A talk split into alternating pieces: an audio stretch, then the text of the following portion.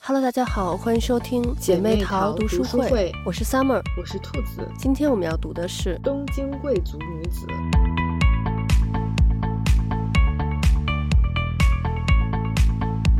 上周咱们读了新海诚的《你的名字》，然后这周呢也同样是一个日本作者的作品，但是这两部作品给人的感觉是完全不一样的。嗯你的名字呢，就是那种特别纯粹的、特别美好的爱情，嗯，但是这部作品一下就把我们拉回到了现实，给我们展现了爱情里特别现实、特别世俗的那一面。嗯其实我觉得这个也很像日本人的性格，就是特别极端的两面。嗯，就是你看咱们平常见到的日本人都是特别含蓄、特别彬彬有礼的那种，嗯，但是是日本人一喝酒之后就完全不一样了，就特别的疯狂，特别的张扬。嗯我觉得就咱们上周和这周读的书也是很能体现日本人这种极端的感觉。嗯就是上周的书是在一个不现实的这个世界里面，就是漫画，而且是穿越的这种主题。但是呢，整个电影给你营造的是一种特别写实的手法，包括嗯像新海诚的画风，其实也是这样的。但是这周的作品呢，是一个特别现实的世界，嗯可是整个剧情呈现出来的是一种不真实 感，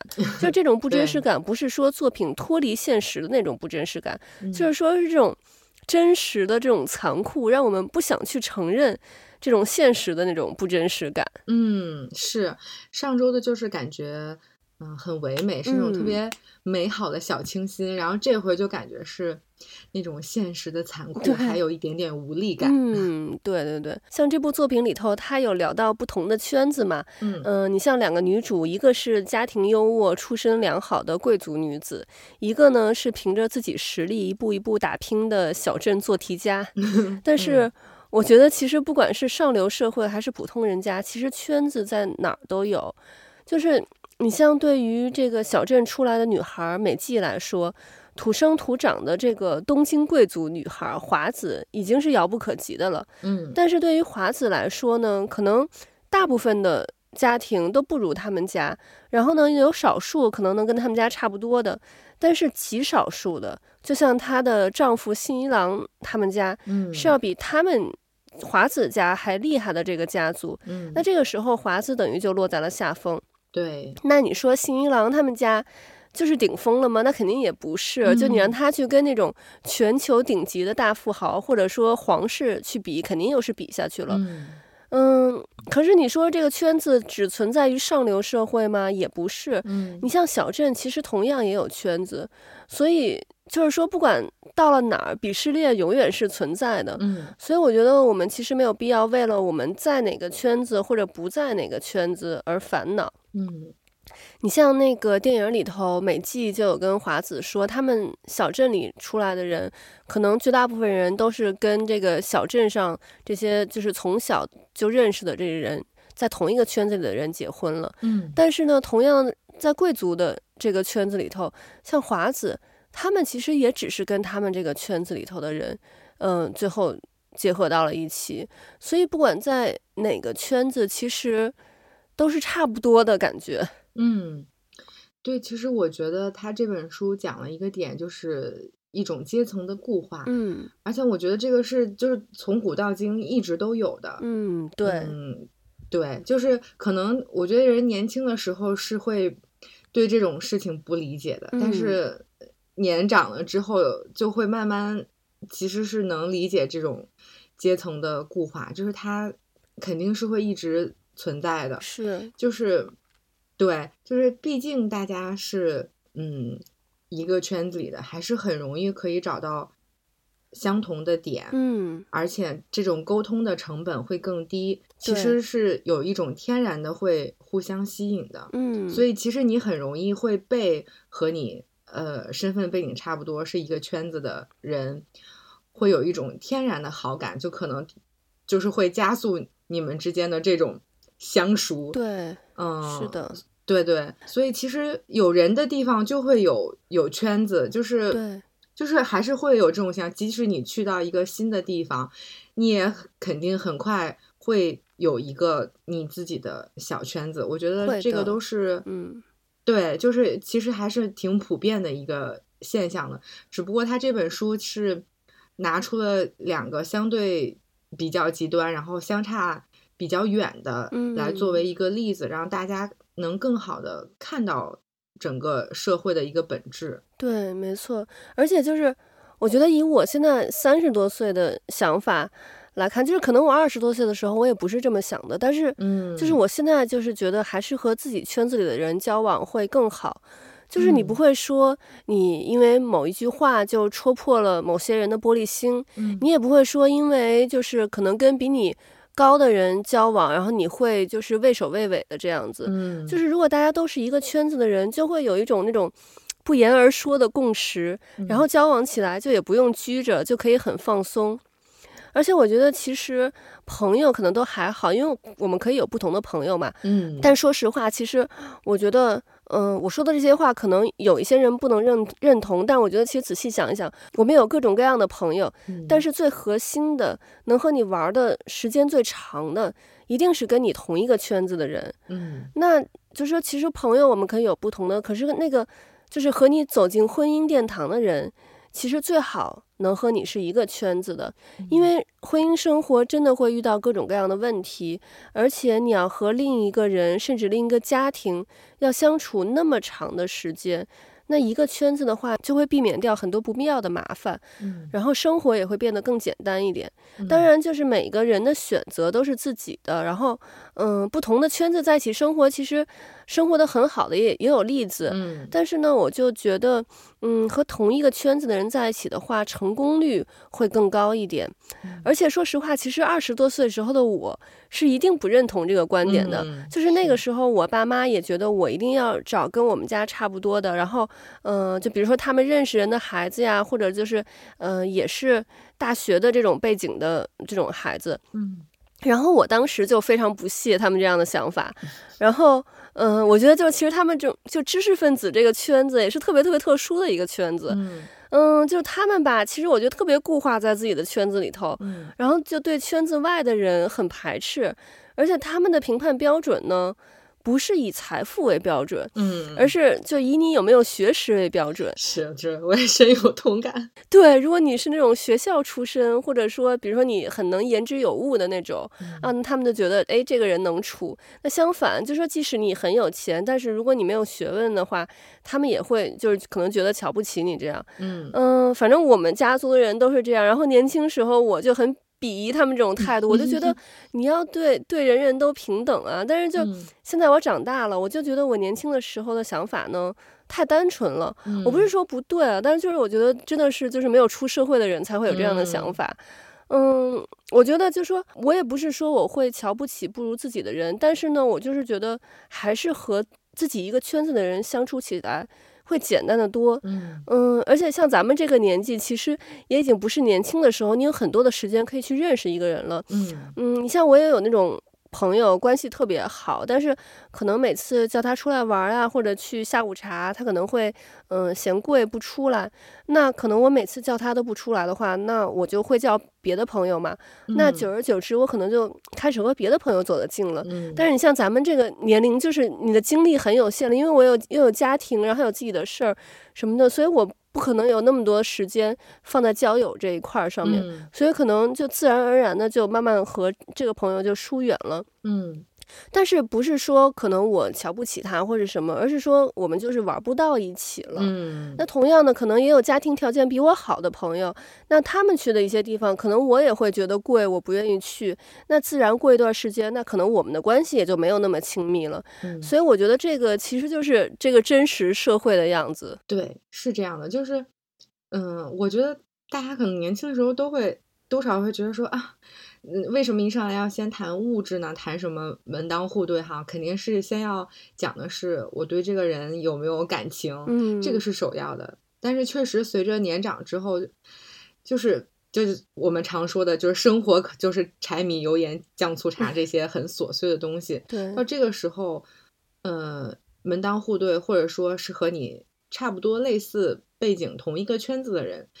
你们至少我觉得，首先在价值观上是一样的，可能在很多事看待的一些小事情上，你们的想法是一致的。比如说，对对于要不要买一个东西，可能你们都觉得哦，这个是可以买的，但如果嗯可能不是一个圈层的人，嗯会在这种小事上可能就会有不一样的意见，可能他就会觉得这个东西可有可无。对，但是在你的世界当中，你可能觉得就说，哎呀，这个没什么呀，嗯是是很平常的事情。那两个人之间的这种不相同的意见，其实如果累积的多了，就会慢慢的变成了一个大的矛盾。对，所以，如果是一个圈层的人，至少你们对于这些平常事物的小事情的认知也是很相同的，那真嗯的是会减少掉很多不必要的麻烦和摩擦。嗯，所以说，确实，嗯，而且尤其是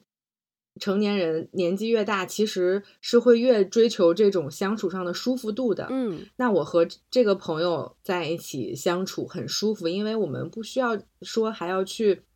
呃，顾及对方说你觉得这个东西可不可以，嗯，我觉得这个行不行，对嗯、而是哎，我们都觉得这个东西可以，就直接就去了，对，不会说还要在之前会有一些思想上的想法，就包括像你刚才说的，我是不是还要再去顾及一下他的感受，他觉得这个可嗯不可以？对，嗯，或者是我还要再去想别人，就是嗯，我能不能去够到他那个地方？嗯，这样的话就会很累。就是大家其实都希望可以简单一点、舒服一点。那我们肯定会选择跟我们离得更相似、更近的人在一起。那嗯久而久之，这个圈子一定是会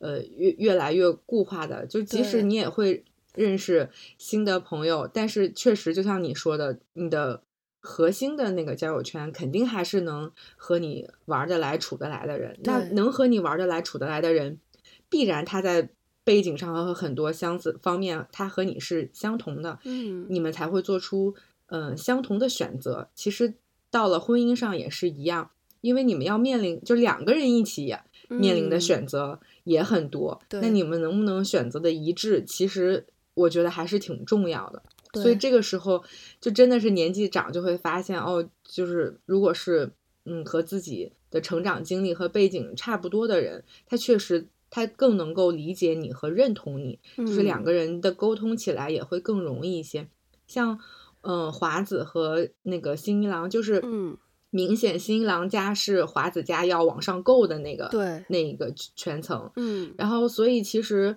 然后再加上华子本身自己，呃，没有太多的这种社会上的经验和经历，嗯他也是属于一直被保护的特别好，嗯，所以他其实想和新一郎沟通，但，嗯、首先第一，新一郎对他是有一些些不屑的，就是我嗯不屑于和你去交流，对去说我们这个圈层的事情，他本能的会觉得你不能理解我，你不懂，嗯然后那华子也会觉得说，哎呀，我好像有点够不到他，嗯，但我又想和他说。但这个时候，两个人其实这种身份的地位的差距已经显现了，对，就所以华子一直一直是处在弱势的。我们也总是经常说，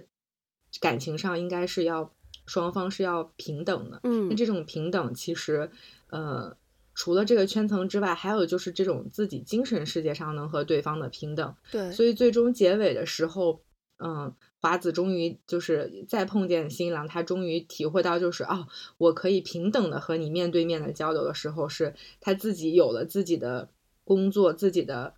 圈子，有了自嗯己的想法和主意，他觉得我可以平等的和你对话了，就有底气了。对，所以我觉得女生要拥有这种底气是非常非常重要的。就是嗯你可以和面对于比你强大的圈层的人，你也可以就是不怵。对，我觉得这个是女生特别特别需要具备的一点。嗯。嗯，没错，因为像这本小说，后来就是华子离婚之后，他是当上了向乐的这个经纪人嘛，嗯然后就去了很多不同的地方。在这之前，其实他都没有怎么出过东京。嗯然后，所以我们就是还是之前我们说过的，女生我觉得要多出去旅游，对，要多去见见世面，见识不一样的生活。嗯，这样，我觉得就是你的心胸会开阔很多，对人生的没错见解也会不一样。没错。我们都说女儿要富养嘛，其实这嗯个富养不是说要给女儿买很贵的东西，对呃，或者说对她的要求欲取欲求这样。其实嗯富养说的就是要带她去见不同的世面，对，让他知道什么是好的。对，嗯，让她知道什么是好的，嗯呃，比如说呃，让她知道西餐的这个餐具要怎么用，呃，带她去欣赏艺术，陶冶情操。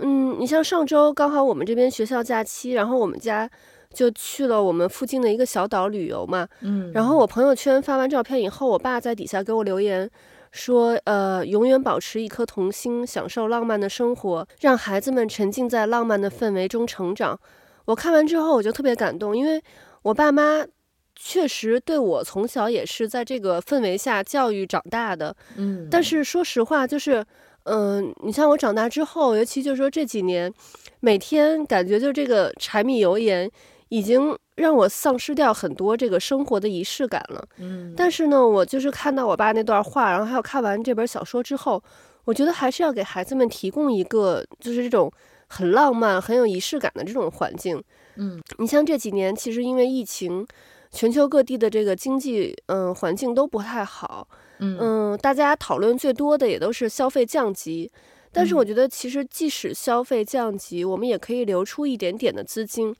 给自己的这个精神世界，或者花在这个让自己开心的事情上面，要取悦自己。嗯，对，是这样的，就是咱们其实嗯刚开始做播客的时候就聊过关于仪式感这个问题。嗯，对，嗯，我觉得生活确实是需要仪式感，就是，嗯，像我就是这几个月都还挺忙的，然后但是我就是坚持每周就是要买花儿，然后放嗯在我的这个工位上。嗯嗯，其实其实这个就是我比较比较倔强的一个小仪式感，就是我觉得，嗯，工作挺忙的，然后也挺，就是有时候其实会有一点心烦，但是，嗯、每周会收到一束花儿，然后是你给它剪剪枝，换换水，就其实也是换了一个心情。然后你嗯每天，哎，你一进到工位，然后你看到自己桌上的这个花儿，你就会觉得啊，很愉悦，很心情很开心。所以我对就觉得，就这种东西可能会在有一些人看来会觉得这个东西没用，嗯，就是无用。但我、嗯我也是这几年，尤其是疫情，就嗯、呃特别感受到，就是这种看似无用的东西，但其实在某一些时刻对自己来说是有用的，就是你会很嗯需要这种仪式感给你带来的一种愉悦，甚至它可以给你一种力量，让你可以对继续去面对生活的一些一些残酷。对、嗯，所以没我觉错得就是对，所以其实嗯大家都知道这个现现实是很残酷的，但是我我觉得就是我们也都在想办法，会要让自己来应对这个世界的这种残酷和现实，就是一种我觉得这个仪式感其实就是一种小小的倔强，一种小小的对抗，嗯，就是嗯告诉，就是有一种，就是如果说用这种日本动漫很热血的方式，还就是我要用这种方式来向世界宣战， 就是这种感 觉。对，我觉得就是稍微花一点点钱在这种你每天都能看到或者每天都能用到的东西上面，嗯我觉得是最好的投资。你你像我就是。正好前一段时间我们家的那个餐具要更新了嘛，嗯，然后我之前可能就是会，比如说，呃，看到一些好看的买呀、或者什么的。然后咱们之前不是读那个京端爷爷奶奶的那嗯个、对，我也想到呃他故们事，了，然后我就是对看到他们就是奶奶对餐具很讲究嘛，嗯呃，所以我这回我也在想，我就是那些呃餐具，我要就是买一些可能有一些牌子的餐具，嗯，然后我就后来就找找找到一个就是我觉得我很喜欢的，然后我就一套买下来，嗯然后我觉得真的是就是我每天看到，因为。吃饭是你每天都要吃做的事情嘛，然后所以对我每天都会看到它，然后我看到它我就会很开心，我觉得嗯这个真的是就是可能比买一个包对于我来说的那个开心嗯程度要、要高很多，因为我每天就就都会开心。对，因嗯为买一个包，可能你你买的当下是开心的， 然后过一段时间你可能就腻了，然后就会想买嗯新的包，然后但是那个餐嗯具真的是就是会很好。嗯，因为潮流是一直都追不完的嘛，但对是，呃，你的一餐一饭是你日常生活中平时的，你每天都要接触到的。嗯，就我觉得，我们其实都是对生活很用心的人，就是会嗯很很在意我们生活的一些细节上的点。对然，后其实，嗯，对，其实放到这个书里面的女子来说，就是我觉得去经历和感受生活是非常重要的。就嗯像你刚才说的，嗯，要多出去走一走，看一看。嗯确实，我觉得出去走过、经历过的人，他的眼界是不一样的。嗯，就包括嗯小小城市来的美纪，他来到东京之后，他再回到家乡，其实他的眼界已经和他留在家乡的呃同学们其实是不一样了对。他的这个想法、看法都会不一样，所以他再回到家乡，他会觉得自己有点格格不入。嗯是因为他的整个的眼界已经 跳脱开来了，就包括他呃后来的那个好朋友那个平田，就是也是和嗯他一样、从小镇一起出来的，嗯他的眼界也不一样。你看对他后来想到是要自己创业，嗯，然后创业的内容是什么呢？是希望让别人外面的世界能看到他们家乡的好的地方。后这个就是他的眼界和嗯留在小镇的人不一样的地方。因为对小镇人可能就是觉得，哦，我留在这边工作生活，我呃过好我自己的小日子就可以了。嗯但是因为平田他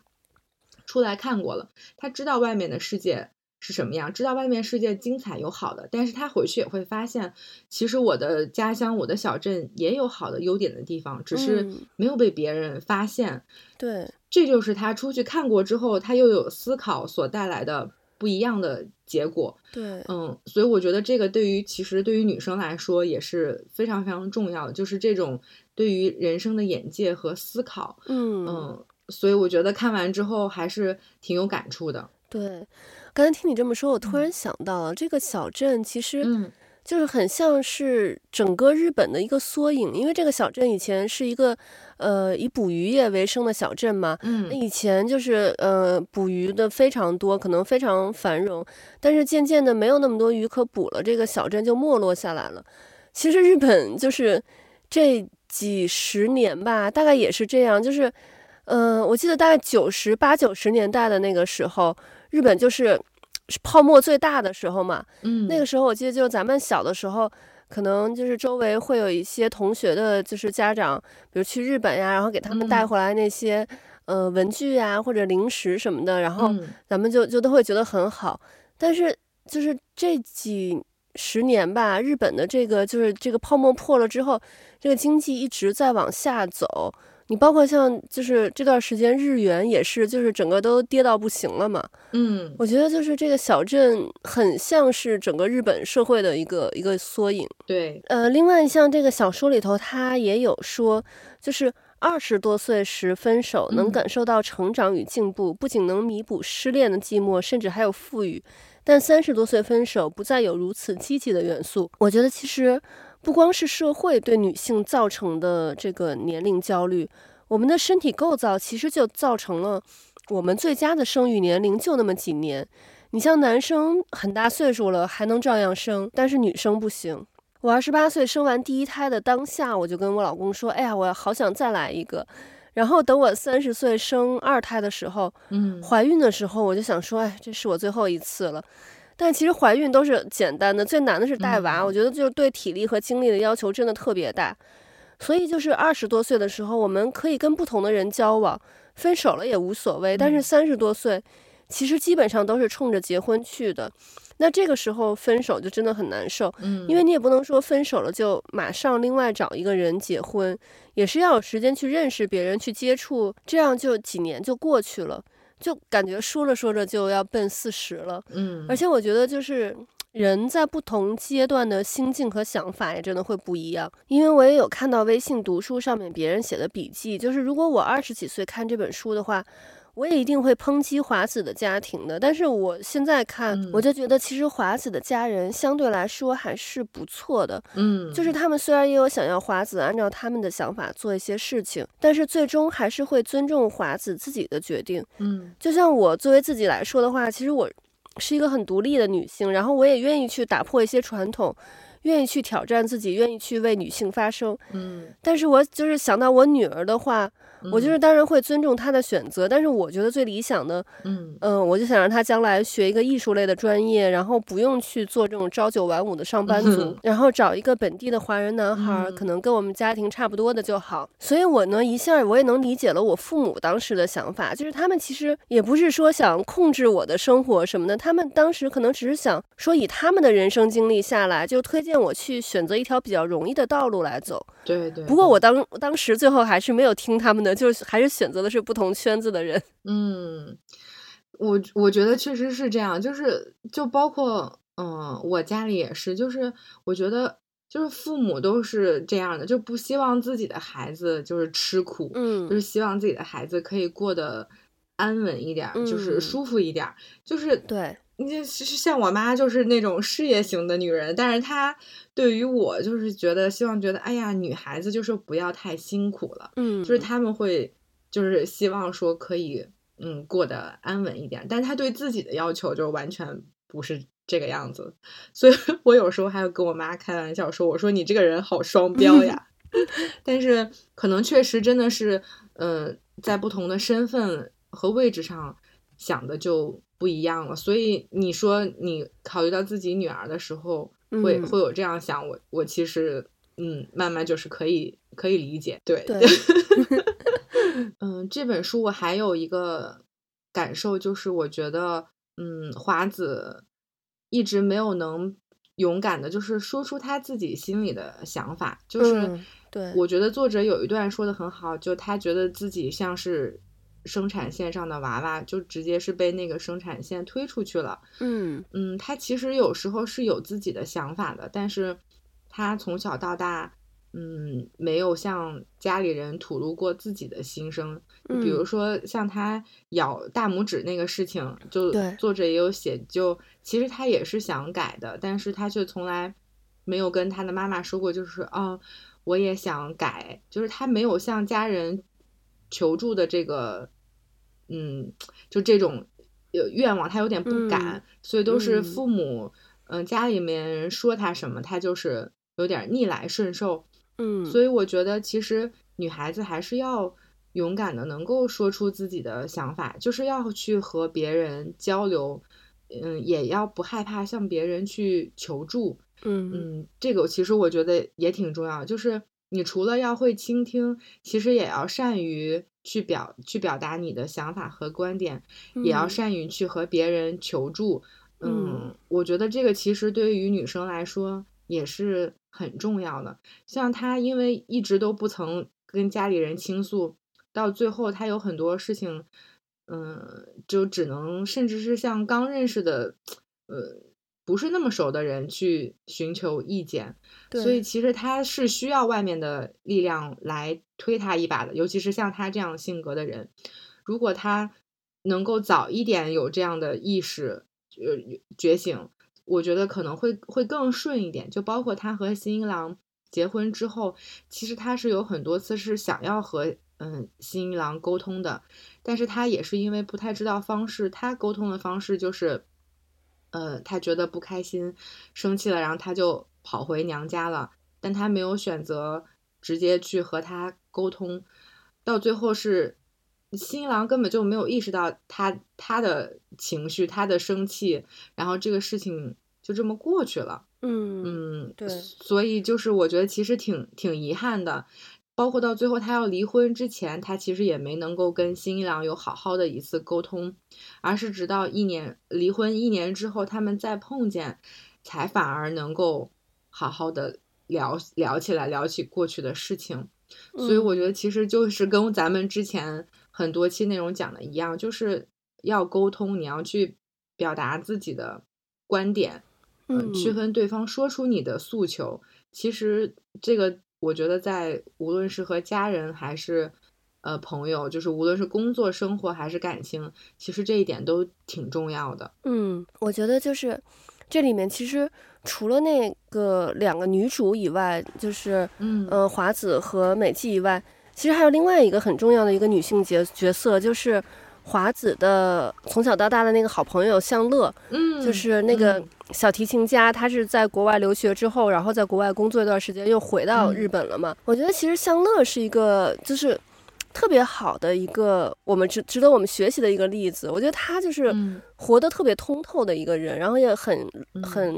擅长于去表达自己的想法。嗯，对，就包括他们中间那个点，就是，嗯，其实这个事情做的不对的是新一郎，他其实是对两个女生都有亏欠的。所以他，所以向乐发生了之后，他说：“我不是要来责怪你，美纪，嗯，他说只是希望让你们可以好好的沟通一下，嗯。”不是你们两个人的错误，嗯而是男方做的不对。就对我觉得这个就是就是很对的，嗯就是我们包括看很多事情也会有人去嗯、呃责骂这个第三者，但其实嗯却没有人去就是责怪那个男人。但其实这个思路就是我觉得这个逻辑是不太对的，嗯就是所以我也真的是觉得呃。我们女生之间互相不要对对方太过于有敌意，我们对自己也不用太过于苛刻。嗯、比如说遇到这样的事情去反思是不是我自己做的不好，或者是怎么样，而是我觉得我们要更多的善待自己，就包括我们之前也说要爱自己，让自己变得更优秀，嗯更多的关注在自己的身上，而不是一味的去检讨自己，嗯就是嗯，我我觉得我们女生不要让自己活得太累了。，对，所以我就特别喜欢向乐这个角色。嗯嗯，然后嗯我有看到别人的就是读书笔记，有写说这本书，嗯，他读之前以为就是类似于《小时代》那种 的，但是读我也完之看后到感这觉个还是很好的。嗯，就说实话，《小时代》的那个小说和电影我都没有看过，嗯，但是就是它的片段呀，还有大家讨论的实在是太多了，就我也被嗯被迫的看到了很多。嗯为什么《小时代》那么被大家诟病，而这本《东京贵族女子》就没有重蹈《小时代》的覆辙呢？嗯我觉得就是《小时代》，它就是太流于表面了，嗯，它一直在着重于描写那些奢华的生活，嗯它没有做深层的探讨，嗯，然后让人感觉和我们的生活距离太远，就没有办法有代入感。嗯但是这个《东京贵族女子》呢，这本书和电影都是。以这个贵族这个题材，其实是作为一个引子，嗯但它并没有通篇的来描写那种奢华的生活，嗯而是主要来讨论一些社会问题。而且这个里面的就是，呃，那个女主角美纪，她作为一个小镇女孩，是能引起很多人的共鸣的。我看到很多人的笔记里有写说，在美纪的身上找到了自己的影子。嗯而且就是在这里，我觉得真的要再次说，这种女性作家，然后女性导演、女性编剧的作品，真的是非常的细腻。就是我们对作为女性读者，也能有很多共鸣，而且整个电影的那个节奏给人的感觉是非常非常舒服的。嗯，没错，就其实嗯，它是聚焦在女性成长的这个方面了。嗯，就是无论对你是在哪个圈子，但其实在这个圈子里，女性都会有属于自己的困境的。就是嗯它其实对重点还是讲讲说女生怎么样来突破自己的困境，让自己成长。就无论是在呃身为贵族的华子，还是说从小镇出来的美纪，其实他们都有自己需要去面对和突破的问题。这其实是每一个人都有可能会遇到的。所以我觉得他其实描写的很好，就是嗯、呃也没有说上面是多么多么的好，呃对下面多么多么的不好，对，而是说其实我们都是有相通的地方的，而且我们也是可以互相帮助走出来的。就是美纪其实给到华子很多。呃，不一样的点让他意识到了，就是自己其实是可以往外走的。对，然后华子也让美纪看到了自己对于一些就是空虚的东西，可能可能看的之前看的有点过重了，他其嗯实也帮、呃美纪解脱了出来。所以我觉得，其实他们是就是这种女性之间的互帮互助，嗯还是非常打动人的。对、嗯，对对，没错。就没有像有一些电视剧就流于表面，嗯，嗯，讲上流社会多么浮华，对呃浮夸多么的浮夸，对。然后他讲的是这种女性之间的帮助。其实我觉得现代的女性挺需要这样的，而且我们也能看到很多女性的优秀的这种力量。所以嗯其实我觉得这个还嗯挺让人有力量的。看完，对对对，没错，这个就让我想到嗯那个《梦华录》，其实也是这种女性之间互帮互助的这种题材，嗯，嗯，也对是，所以就就是非常受到大家的喜爱这种题材，对，而且就哦，到这儿我就特别想给你推荐，嗯就是、呃，李佳琦最近因为要做双十一嘛，嗯他，是出了一个节目叫《所有女生的嗯 offer》，他就是把他和各大美妆品牌来谈判，呃给双十一的那个 offer 的这个谈判的过程做成了一个综艺节目。嗯，然后这个美妆品牌就是每每个美妆品牌都会派几个人过来和他谈判，嗯就相当于是嗯要讨价还价的那种。嗯，然后这个当中就很多品牌里面就是会有很多女生来嘛，嗯，然后我就在这个节目里面会看到了各种各样有魅力的女生，嗯，然后我就觉得，哎呀，我就觉得这个节目其实挺好的，就是嗯它其实是展现了职场上女生比较真实的一面，嗯就我还挺喜欢的，所以我就觉得说，其实我们女生都是可以在自己的位置上大放光彩的，就看完也觉得还挺鼓舞的。嗯，好的好的，我回去一定要嗯查一下这个综 艺。OK，那我们今天的节目就到这里了，我们下期再见，拜拜。拜拜。